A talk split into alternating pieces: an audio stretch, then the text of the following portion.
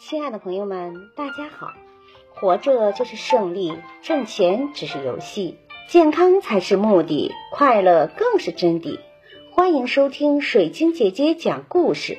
今天的故事名字叫《忙了一辈子，什么才是你的》。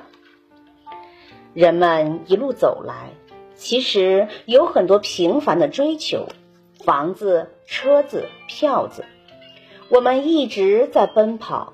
却从没有想过停下来问问自己，什么才是自己的？孩子吗？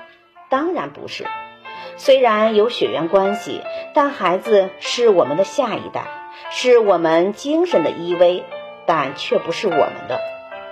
房子、车子吗？不是的。当你离开的那一天，就什么都不是了。钱是你的吗？其实金钱也不是你的。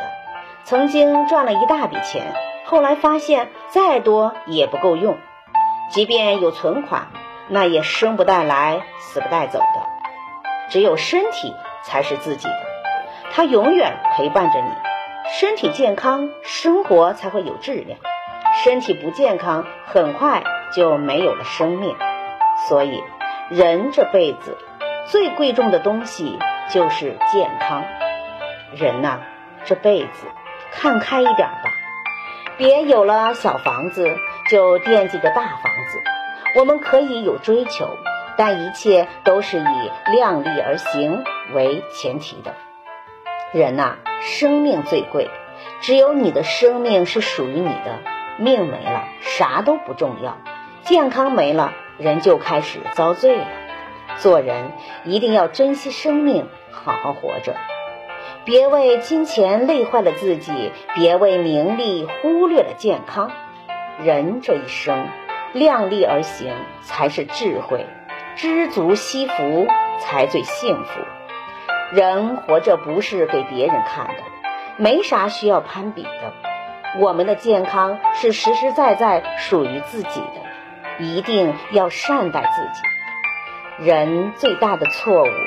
是用健康换取身外之物，人最大的悲哀是用生命换取个人的烦恼，人最大的浪费是用生命解决自己制造的麻烦。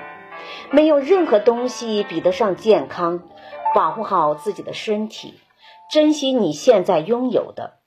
新时代人生新标准，最聪明的人。